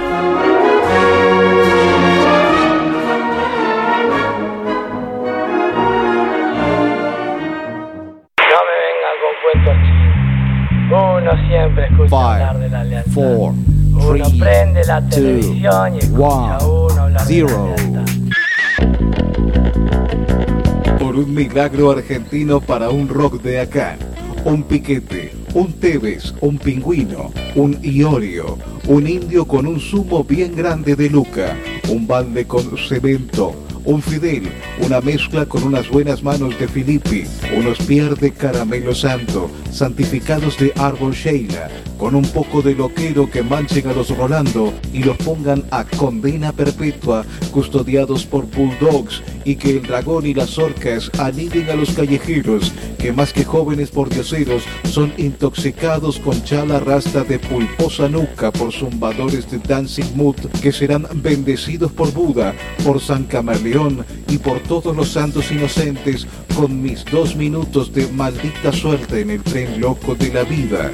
Los todos tus muertos están en la covacha y así reviven los almafuerte que se condimentan con una mecha bien larga de Sadarshana, con Charlie 3 si los Trujamán, mientras que no sean de eterna inocencia, porque con la masacre van a ser expulsados y se llevan a los Miranda con los Leo García, con los O'Connor y la 25 de cabezones con el palo Pandolfo y al carajo. Ponerle la vela puerca con natas flemáticas para que no te engañen con los guasones por los violadores de los topos y que allá en el otro yo, a pesar del mal pasar, nos va a liberar con un slam up a los brusos y que hechicen a los gardenitos para que los ataque en la vanguardia de la resistencia suburbana, que como auténticos decadentes luchemos por un himno a la libertad con paz y trabajo, al gran pueblo argentino, salud y al rock de acá. Cemento Radio. El ojo blindado que me has regalado ya tiene presbicia. Cemento Radio. Un reemplazo del cristalino.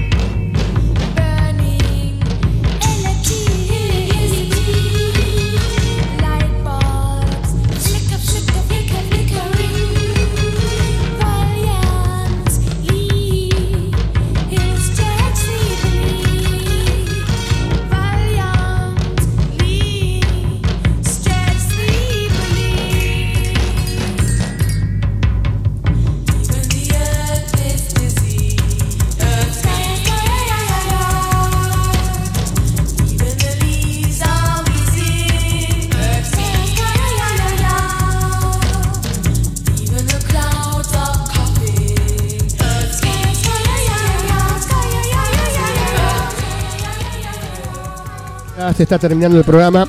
Yo no quería dejar pasar la ocasión para recordar de que Laura Narvax, la que conduce esta troupe de inadaptados, fue la que introdujo la música en cemento, que, originalmente era solamente una discoteca, hasta que Laura lo convenció a Omar para que pusiera bandas y a partir de ahí se ocupó durante 20 años de programar bandas de todo tipo en cemento. ¿Querés contar alguna anécdota? Las corridas con Omar, que hace un rato estábamos hablando, eh, no me acuerdo con quién, eh, ahí afuera, eh, fueron bárbaras, la verdad que tengo recuerdos inolvidables de Chabán. Pero bueno, a todos medio como se nos ocurría, pero yo tuve el privilegio y porque para mí es un gran privilegio haber vivido lo que viví en Cemento, haberlo convencido a Omar y escuchar su voz a los gritos. Narvaja, te digo que sí, venite a las 4 de la tarde el martes que lo charlamos. Ese día, esa noche no dormí. y bueno, hablamos, arreglamos, eh, tímidamente empezamos a hacer porque era gigante. Eh, yo estaba acostumbrada a lugares más chicos, lo más grande que había hecho fue el primer festival underground de, de Argentina, que fue Palladium, 11 y 12 de abril del 86. Y bueno, y para Omar, para mí era toda una nueva experiencia y la experiencia fue brava porque teníamos que alquilar un sonido inmenso para un lugar inmenso para la poca cantidad de gente que iba. ¿Te acordás de ese primer recital? Eh, sí, sí, claro que me acuerdo porque armé todo un, como un callejón.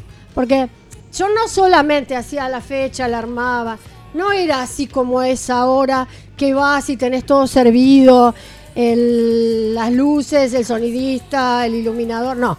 Tenías que llevar todo. A las 4 de la tarde tenía que llevar la camioneta que partía a las 2 de la tarde cargando todos los depósitos. Llegaba el sonido, llegaban las luces, llegaban los este, iluminadores, los sonidistas, se empezaba a armar todo. Después que se armaba todo, se querían comer y descansar un Era rato. todo más pesado también. Era muy pesado todo, no es como Esas ahora. cajas que pesaban. Después este, querían comer un poco, los chicos descansar y empezaban las pruebas de sonido, que por la inexperiencia de los mismos músicos que presentábamos tardaban mucho tiempo. Eh, hacía las pruebas de sonido, casi todas las bandas, tenías que poner varias bandas para que, fu- que fuera gente, y era mucha lucha porque iba poca gente y muy grande el lugar, con lo tanto que había mucho rebote, no te olvides que Cemento era un galpón, que en aquella época no tenía la acústica que tuvo después, o sea, después ya era el después, tenía vallado, tenía todo, pero cuando empezó a ir gente, nos íbamos saldando dificultades, poniendo seguridades, después seguridades personales, ¿Qué año después comienza- seguridades para que no entren a los camarines. ¿Qué año comienza de discoteca a pasar banda de rock? ¿En qué año? Él empezó en el 85 como discoteca, en el 86 hicimos las primeras fechas de... de Yo, yo tengo shows. conocimiento de ir a, a Cemento en el año 88. Yo en esa época tenía una banda y me tocó ir en un, en un lugar y ya 88 ya era Cemento. Sí, ya Era- 88 era ya Cemento. lo habíamos fundado.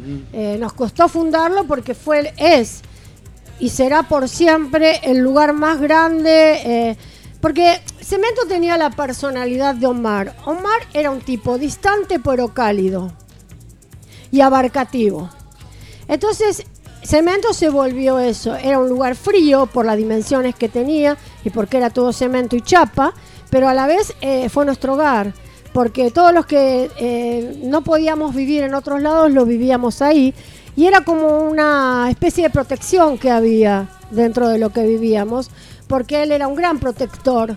Nosotros éramos chicos y él era un tipo que no tomes más, y ya tomaste, ya está, basta. Esa historia me la contaron. Sí, sí, Sí, pero que- a todos, sacó a Sí. millones de pibes de, la claro. droga, del alcohol, eh, hacía mm, eh, eh, comidas populares, viene a hacer, y que no pagabas nada, te sentabas, comías locro, no te preocupes por la hora. Comías locro, te ¿En qué veo, momento te se- veo, te veo, Wally, te veo. ¿En qué momento se divide ahí en el medio? ¿O siempre estuvo así? En el medio había una división donde tocaban las bandas atrás. No, siempre fue así. Siempre en un así. momento andaban mal las cosas porque la gente eh, criticaba a Cemento porque después que tocaban las bandas se armaba la discoteca. Entonces criticaban que no era una discoteca porque querían encontrar el asiento mullidito y la boludez que había en las discotecas. Y esto era algo duro, era para otros corazones. Exacto. Entonces, este, al principio había poca gente, entonces se nos ocurrió hacer un escenario chico, que es donde debutó Ataque 77, en el escenario chico de cemento, con 35 personas de público. O sea que no me alcanzaba ni para pagar el sonido. Pero bueno, así empezamos hasta llenar obras. En una noche compartieron los estómagos y Ataque 77. Sí, También. Al- sí. Algo, algo Bueno, me acuerdo. en algo me acuerdo. sí, Que sí, salió el uruguayo de adentro. algo recuerdo esa época. Salió el uruguayo de adentro. Bueno, los estómagos tocaron, eh, me acuerdo eso clarito, porque ayudé, tuve el honor de ayudar a Liliana Maresca, la plástica argentina, una de las más grosas que hay acá, que tuvimos la, a Renata Yuyen, nos hizo una crítica maravillosa. Eh, hicimos la Kermés Pagana. En, eh, en este lugar lo inauguramos nosotros, con los gloriosos del momento, eh, la Recoleta, el centro de la Recoleta. Acá con mi compañero de vida, En el Adrián Bar. Cultural Recoleta, cuando se iba a inaugurar, nosotros teníamos una murga comparsa que se llamaba Los Gloriosos del Momento, integrada por este gente que no- podemos nombrar porque no sabemos si quieren, Pedro, Silvia, Fernando. que era algo psicodélico, era una comparsa psicodélica. Era hermosa. Olga ejemplo, Olguita Nagui, te estaba- mando un beso, amor. Eh, Los disfraces eran, por ejemplo, de eh, duda existencial, estaba disfrazado uno, o del ángel de la muerte, y ahí estuvimos en la inauguración del Centro Cultural Ah. Ahí estuvo la, estuvo la primera Bienal de Arte Joven también, ¿no? Sí, pero eso fue mucho Eso después. fue después, eso ¿no? fue la inauguración. Ahí y después de eso también. vino la, la Kermés Pagana. En la Kermés Pagana eran todas formas muy gigantes, nunca se había hecho algo así. Eran gigantes, te estoy hablando más alta que el techo que está ahí arriba. O sea, eran eh, formas gigantes hecha- hechas de papel y madera. Eh, hubo que hacerlas en partes para poderlas montar ahí. También estuvo tu amigo ayudando y colaborando en todo. Adrián, el amigo tuyo de, de frente a la plaza, esa primer Daniel- piso. Daniel Riga. Daniel Riga. Él colaboraba en todo y yo, bueno, aprendí muchísimo con ella. Después hice máscaras con Omar Chabán, hacíamos unas mini exposiciones en cemento, pero con Liliana Maresca había aprendido todo esto. Y, y ahí fue cuando eh, Daniel Riga me dice, vos que andás con las bandas, porque vos traes unas bandas, así vienen a ver la Kermés Pagana, porque si no, nosotros cómo traemos público. Entonces, hay un, un puente que todavía existe y ahí arriba hice el escenario. Me traje el sonido, todo. Lo que menos se imaginaron es las bandas que iba a llevar. Eso no lo tuvieron en cuenta. Entonces era tal el horror que sentía la gente de la Recoleta con las bandas punk que le había llevado. Yo qué sé, cadáveres de niño, tete, todos tus muertos, eh, comida china, sentimiento incontrolable, anarquía, un sentimiento incontrolable. Era un desconcierto para la gente del lugar, pero era tal la cantidad de gente que fue, porque era gratis, pero era tal la cantidad de gente y de punkis y la comunión que se armó. Es como que en ese momento siento que la gente dejó de temer a los punkis. Estaba toda la plaza, se tuvo que abrir todo porque cruzaba la gente la calle y estaba en la plaza de la cantidad de gente que fue. Ahí comenzó el New Way en la Argentina, la mezcla del punk. En con- realidad con no, Recoleta. no, eso fue mucho después. No, que eso fue que- que haya una comunión y que hayamos estado juntos no significa que seamos iguales. Muy bien. Laura- Aguante de Bandi, ¿qué? Y en, ese, y en ese momento, en ese momento no había las redes sociales que uno se podía comunicar. No, esto ¿Cómo era la difusión que había era, en ese momento? era caminar, Volantes. volar, era caminar, Y de boca en boca. volante. Boca a boca te enterabas. Caminar, volante y boca a boca. Nos pasábamos días completos caminando. E ir a las puertas. Porque- Nosotros íbamos a las puertas de todos los pubs. En esa época estaba la esquina del sol, hacerme recordar. El Stud Bar, No me acuerdo cómo llegar a casa del supermercado. pero el, el Stud. Bar, la esquina del sol, eh, donde tocaba sumo. ¿Cómo se Einstein. llamaba? No, Einstein ya no Lo bueno de todo esto No fue que no Einstein. hubo ningún acto de violencia ni de rotura. ¿El paracultural ni de, estaba? Ni, ni de violencia entre Sí, la sí, gente yo porque era inauguré. gente totalmente distinta y no hubo ningún choque. Claro. eh, por más que es había mucha como- gente que no los comprendía y los veía como a bichos raros, pero no hubo de ninguna de las partes actos que fueran No, ahí nos Controversiales. empezaron a aceptar como lo que éramos, ¿no? Yo recuerdo ver eh, publicaciones en revistas de los shows de cemento. eh, creo que revista Pelo, Clarín, creo que era la parte de espectáculo, así, que ahí me iba enterando dónde estaba. Y después de conocidos que ya habían Bueno, pero ido- eso es después, Claro, eso es después digo, porque ¿Cómo era antes? vos fíjate que, a ver, a ver si nos entendemos. Re- recién empezaba la rock and pop, el cine Clarín no existía. 85. ¿Entendés? No existía. O sea, después empezó a haber de todo, pero después cuando esto se convirtió en un negocio, nosotros lo empezamos al negocio y le inventábamos la forma de que diera dinero. Eh, es lo mismo que si vos ahora me decís, nosotros somos fundadores.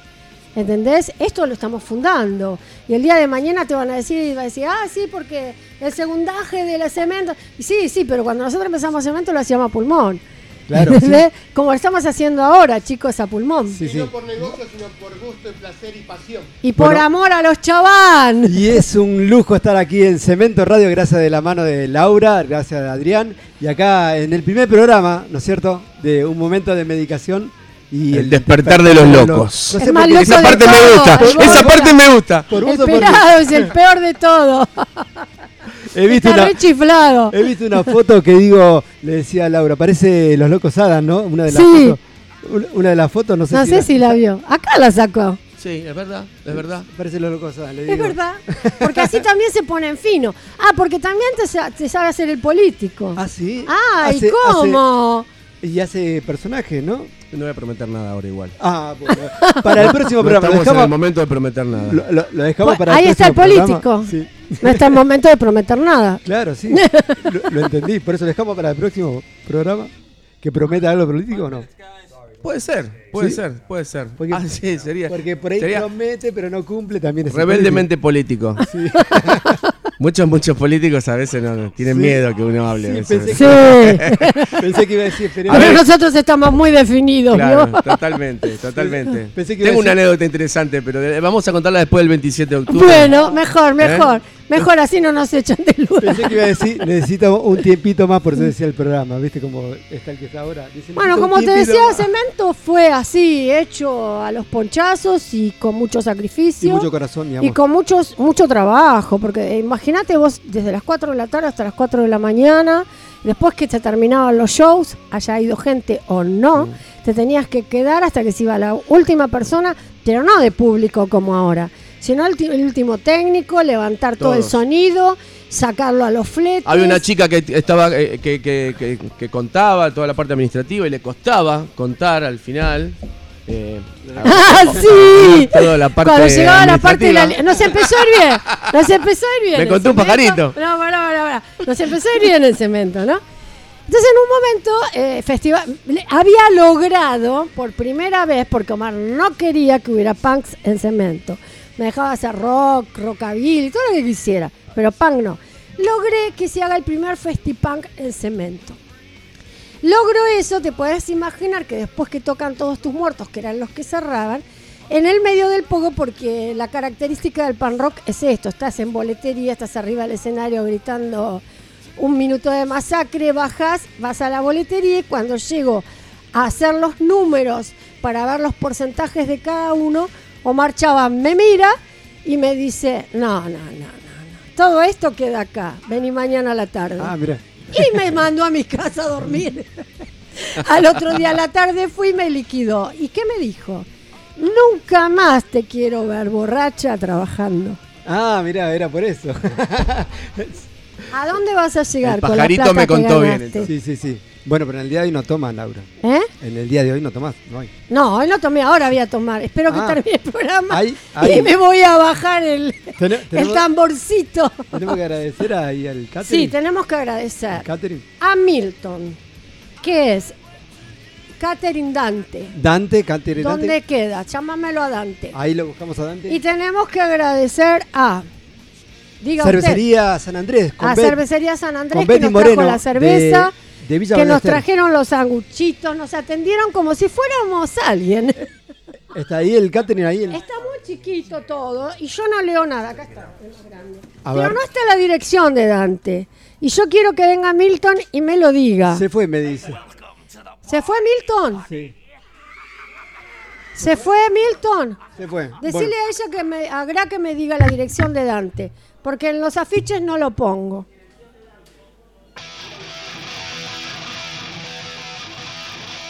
Porque él nos trajo un catering espectacular. Entonces, acá Graciela nos va a decir dónde queda Dante.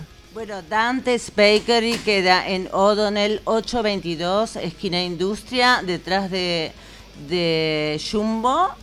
y es un eh, artesanal eh, bakery para San- todo el mundo. ¡Guau! ¡Qué voz que tiene mi amiga pero qué Graciela! voz. ¡Qué voz! Muy ya favor. veo que la incorporamos al programa.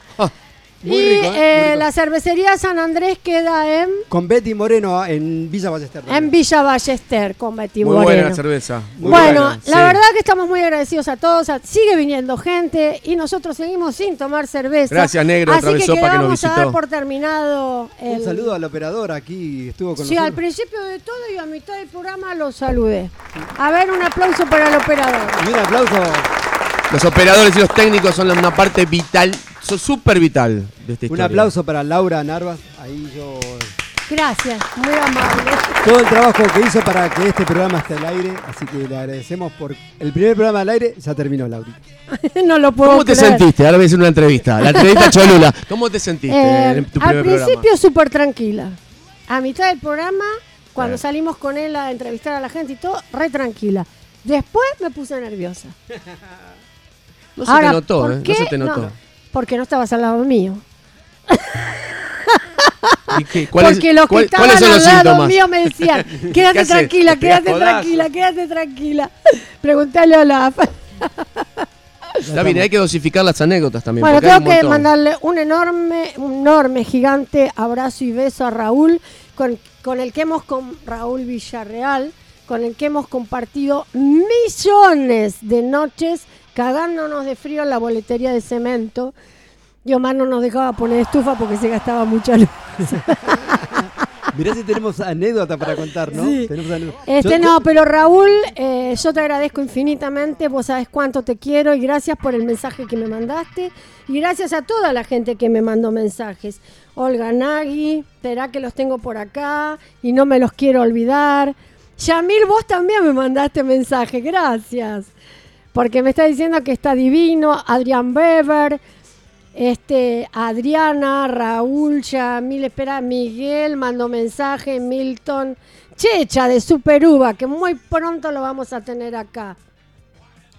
Está Romina, Romina Pérez, que está en La Plata.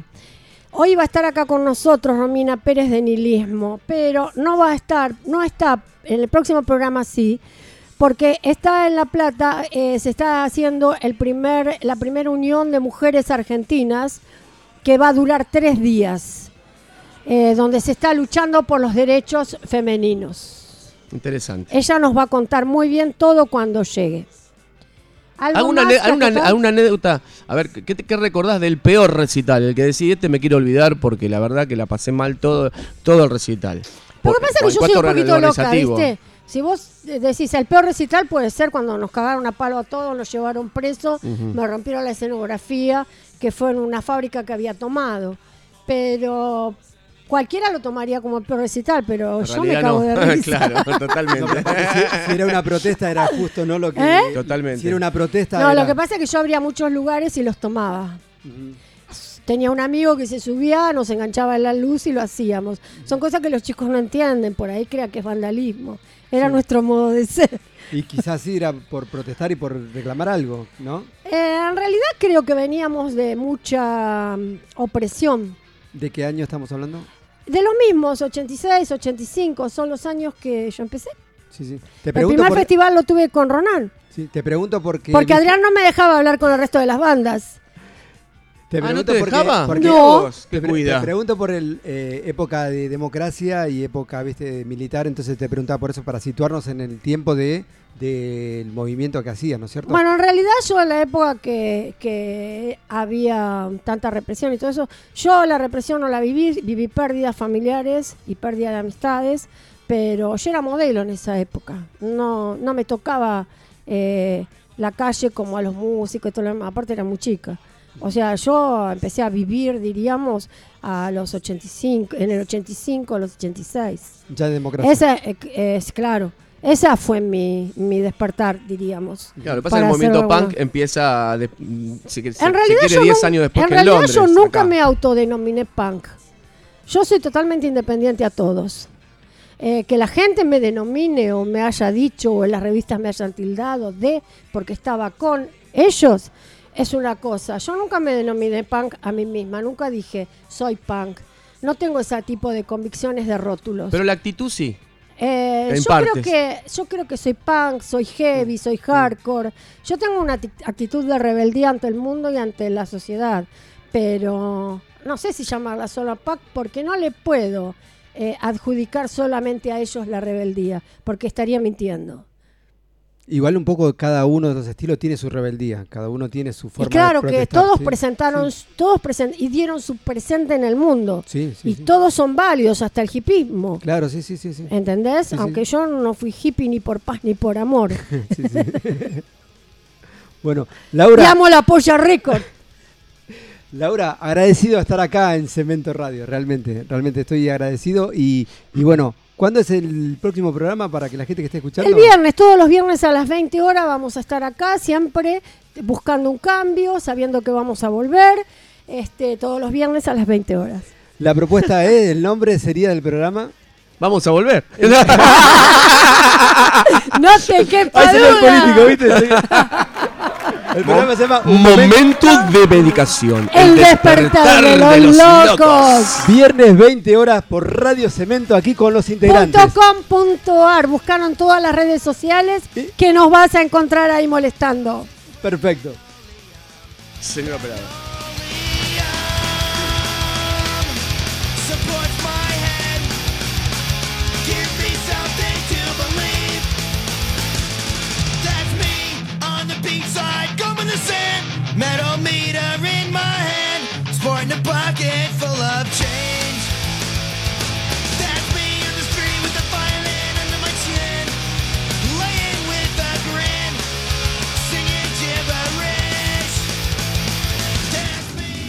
Un momento de medicación. Un momento de medicación. ¿Con qué nos medicamos? Nos medicamos con qué anticuerpos para soportar esta existencia. Un momento de medicación. Este es un momento para liberarnos, para sentir lo que somos bien adentro, lo que se manifiesta por más que vos lo frenes, por más que vos lo reprimas, por más que vos mismo sea tu enemigo. ¿Por qué sos tu enemigo? Porque no aceptás ese momento de medicación, ese momento de liberación, donde nada más existe que tu propia manifestación, lo que sentís, lo que querés expresar. Desde los primeros tiempos de la humanidad, el ser humano fue más libre, tal vez más visceral, supuestamente cometiendo más errores, más aberraciones, pero no era natural cuando la ley no lo ataba. La ley, ¿quién la hizo? ¿Y para qué? ¿Para que algunos vivan bien y otros vivan mal? Qué encrucijada, ¿no? Un momento de medicación. Todos tenemos que tenerlo.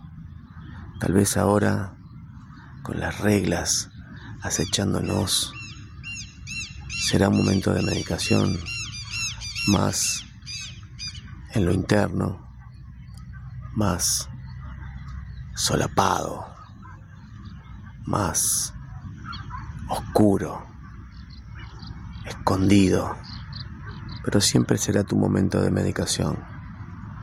Y después de esa medicación, seguramente serás libre.